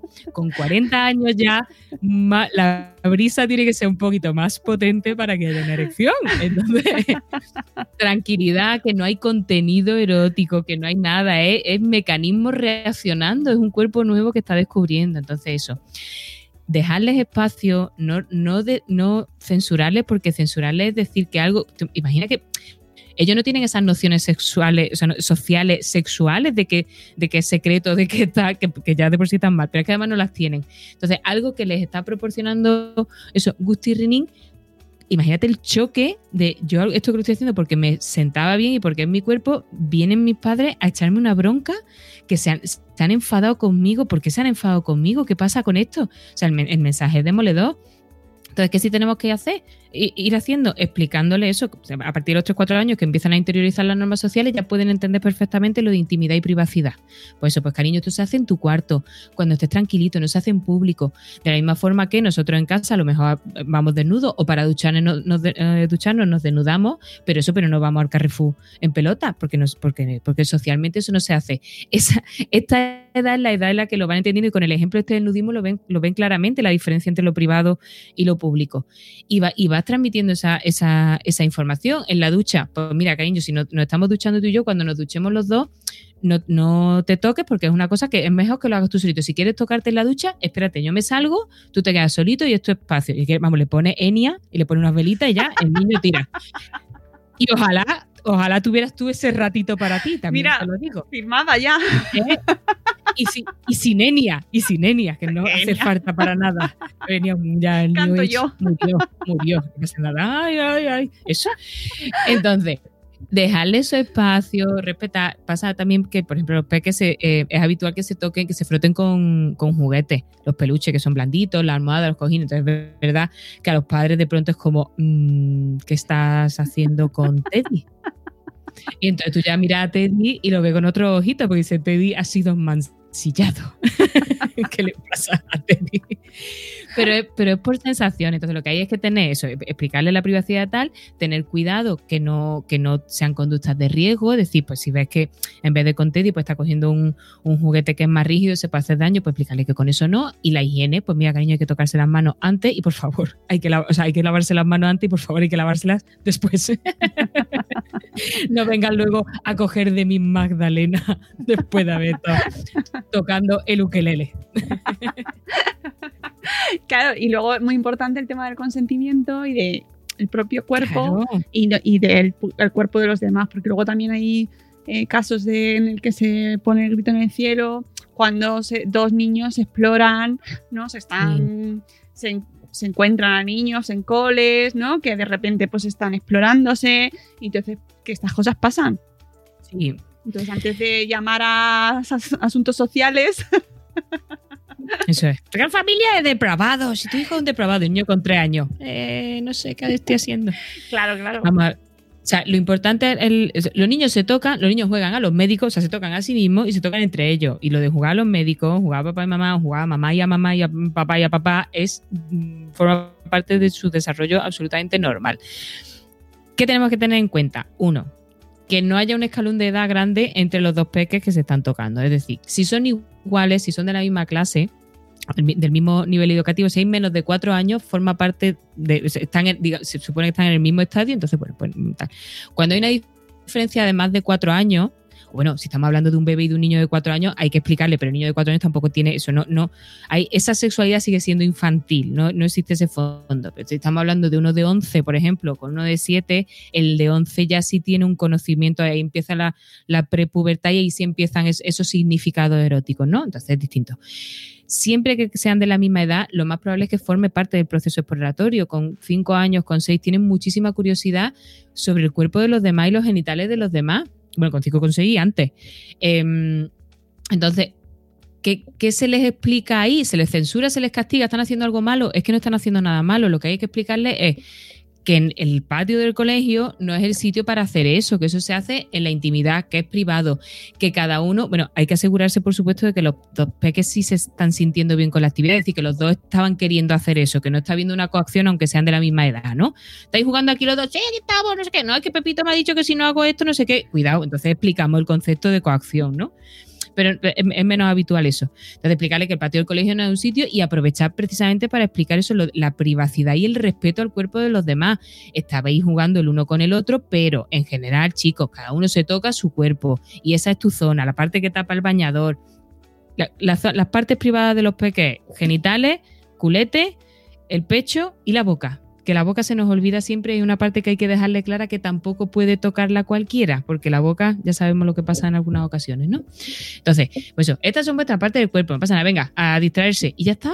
Y no pasa nada, pero si tú llegas allí, ay Dios mío, ¿qué estáis haciendo? Ay, ay, pues ellos dicen, aquí, aquí pasa algo malísimo. ¿Y por qué si yo no, si yo, o sea, para ellos está la misma categoría que, que jugar con tierra y, tirarla y ponerse el pelo que parece que, que tiene dermatitis. Hmm. Claro, y además luego entra el mundo adulto, que también hay, mm, en fin, se pueden dar situaciones. Por eso es tan importante ir partir con de información, tener eh, información sobre este tema. Y. Uh, susto me han dado. y, contar con un poquito unas bases para que no nos pille esto. Mm, que yo entiendo. es, que eso es tranquilidad, o sea, tener información al final es tranquilidad absoluta. O sea, si esto que tú estás diciendo pasa en un patio de colegio y yo no tengo información y llega mi hijo diciendo que le han tocado, o sea, yo, te descompones vivo. Claro. Te, cagas de miedo. Pero si tú sabes que eso, que forma parte de lo normal en su desarrollo, partir, o sea, evidentemente ve y pregunta si esto pasa, ¿no? Pero, pero el sofocón ya no te lo lleva y vas a indagar con una actitud muchísimo más productiva que desde el miedo, que el miedo es muy malo. Entonces, ni eso, tu hijo no va a notar que tú te has cagado vivo. Eh, está viendo que esto que es una cosa normal, le acompaña, le dice. O sea, es, otra, es otro abordaje completamente diferente con unas connotaciones y un, mensaje final completamente diferente. Entonces, ahí muchas veces son los educadores, porque es verdad que las familias no siempre cuentan con esta información o, tienen unas creencias que, pues, pues son menos, menos adaptativas digamos, y muchas veces esos son los las educadoras, los educadores los que tienen que meterse en el fregado y decir, mira, que esto pasa, qué tal, y hay familias pues que se, se ponen un poquito cabezoncilla, entonces tener información es tranquilidad y te supone abordar las cosas de muchísimas mejor manera. Por favor, leer. Por favor. Eh, pues yo creo que hemos hecho un repaso. Un repasaco. Un repasaco sin hacer spoiler, porque yo quiero que la gente eh, se lo lea ya ya mismo. Haceos con él, que además está ya en los primeros puestos de las listas de ventas. Ay, sí. ayer me enteré que está el, el más vendido en sexología en el corte inglés. Es muy guay eso pues nos alegramos un montón y esperamos que la gente se haga con él. De verdad, merece muchísimo la pena. Eh, ya habéis visto que es invertir en, tranquilidad, en una buena información, en echaros unas risas, que también viene muy bien, porque esa viñeta de la niña mm, recordando las partes del cuerpo eh, es de mis prefes.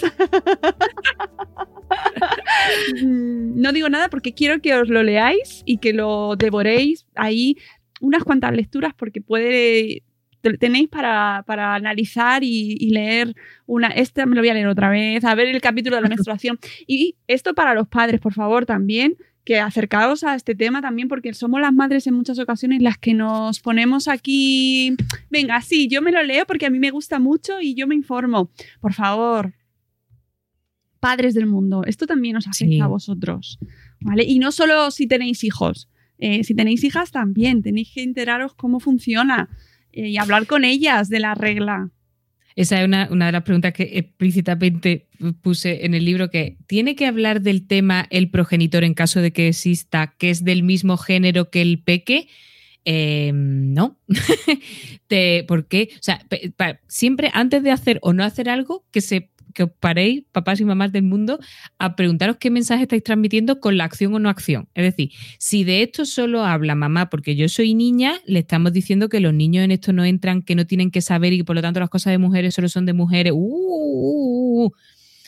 Todos tenemos que hablar de todo. De cruzar la calle hablan papá y mamá. De cocinar hablan papá y mamá. De lo que está pasando en Madrid hablan papá y mamá. y, y flipan. Y tokiski. Y. Y a ver qué ha pasado hoy, porque nos llevamos una hora desconectadas, mami. Eso mismo. A lo mejor, ¿qué ha pasado? ¿Qué ha pasado? A lo mejor ya esto es un, yo sé, a lo mejor esto es una república ya, Madrid. Eh, hay que hablar de todo, hay que explicar modelos de familia diferentes, porque a lo mejor nosotros somos papá y mamá, pero a lo mejor somos mamá y mamá, a lo mejor somos papá y papá, a lo mejor somos mamá o papá solos. Todo eso son modelos familiares estupendos y cada día hay, los peques tienen más modelos de esto en el colegio, más referentes. Eh, mm, homosexualidad. Eh, Género y sexo, fundamental hablar de ello también. hay que hablar y normalizar. Es decir, eso que tengan, que tengan modelos, que tengan referentes, porque a lo mejor tu peque resulta que es homosexual. Y si en casa se ha estado castigando eso, lo que está sintiendo es que él o ella son malos y que no son dignos de ser queridos. Y eso a mí me parte el corazón en siete sitios como madre y como profesional, ni te quiero contar. Entonces, nosotros qué queremos? Que nuestros peques sean felices, que crezcan sanos, que disfruten, porque, porque la sexualidad también, ev- evidentemente es disfruten. Entonces, nosotros queremos que adultos disfruten y que estén seguros. Ostras, pues eso pasa sí o sí por hablar de sexo en casa. Y además rima, fíjate, eso pasa por hablar de sexo en casa. Me voy a hacer una camiseta. Qué bonito. Pues sí, sí, sí, sí, nos hace falta esa camiseta. Mamen, eh, muchísimas gracias. Creo que ha quedado así bastante explicado por qué hay que leerse este libro. ya, además. Ya, ya de ya, ya de ya. Pues yo mm, hasta ahora tengo que decir que lo- lo- los comentarios que me llegan, cosa que me parece un milagro que ya haya gente que haya podido leérselo teniendo hijos con el poco tiempo que tenemos los padres y las madres. Los mensajes están siendo, lo- o sea, pero lo mejor de lo mejor, o sea, de eso, de he sentido alivio, mm, em, esto no lo sabía, esto me lo he cuestionado, pues ya, ya está. O sea, con, con eso me doy con un canto, para eso ha servido el libro. Mm. Eh, además lo haces muy sencillo, temas que son complicados los abordas de una manera muy práctica, muy didáctica, con muchísimo humor, que yo te lo agradezco un montón y seguro que los lectores en general lo hacen porque eh, a veces es un tema complicadito de tratar y, vamos con nuestras mochilas, cada uno con nuestras taras y entonces eh, liberarse de eso y asumirlo de una manera natural no es nada sencillo, pero tú nos ayudas a hacerlo, así que eh, te lo agradezco un montón y, y os recomiendo a todos los que nos estáis escuchando que os hagáis con este. Yo te lo explico, que lo regaléis, que lo compréis. Eh, vienen fechas, siempre hay fechas señaladas, que os deis el caprichito, que os acerquéis a la librería de vuestro barrio o a todos los libros.com.es, no me acuerdo. Todo- todo- todos tus libros. Todos tus libros.com. Sí, creo que sí. Da igual, porque lo ponéis en el navegador y lo pones solo. Está. tampoco hay que preocuparse tanto con el, punto. y ya está. Y lo buscáis y lo compráis y ya veréis cómo no lo agradecéis, porque es que buenísimo, mamen. Me ha encantado, va en ascenso, cada libro mejor. Así que, hija, enhorabuena. Muchísimas gracias por habernos acompañado. Un día más, ya tienes el carné de socia. Soy Pokémon Platino de Madre Fe. Sí, sí, sí, total.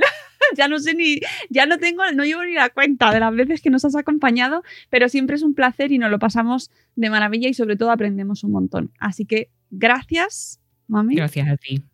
Y- Siempre. Amigos, nos vamos. Espero que os haya resultado útil y que os hayáis echado unas risas y hayáis aprendido con, con Mamen como siempre. Volveremos en un nuevo episodio de Buenos días, Madre Esfera. Hasta luego, Mariano. Uy, sale una rima, pero no la vamos a hacer. Adiós.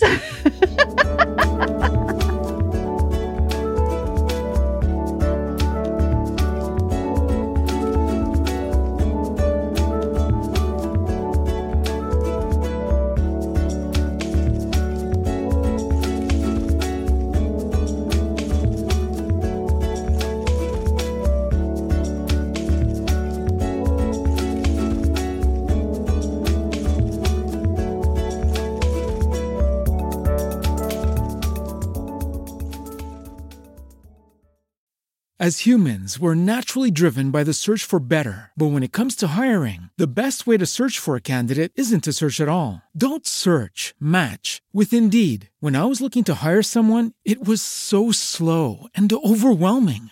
I wish I had used Indeed. If you need to hire, you need Indeed. Indeed is your matching and hiring platform with over 350 million global monthly visitors, according to Indeed data, and a matching engine that helps you find quality candidates fast. Ditch the busy work. Use Indeed for scheduling, screening, and messaging so you can connect with candidates faster. And Indeed doesn't just help you hire faster. 93% of employers agree Indeed delivers the highest quality matches compared to other job sites, according to a recent Indeed survey. And listeners of this show will get a $75 sponsored job credit to get your jobs more visibility at Indeed.com slash podcast. That's Indeed.com slash podcast. Terms and conditions apply. Okay, round two. Name something that's not boring. A laundry? Ooh, a book club. Computer solitaire, huh? Ah, oh, sorry, we were looking for Chumba Casino. That's right. ChumbaCasino.com has over 100 casino style games. Join today and play for free for your chance to redeem some serious prizes. ChumbaCasino.com. No purchase necessary. Full prohibited by law. 18 plus terms and conditions apply. See website for details.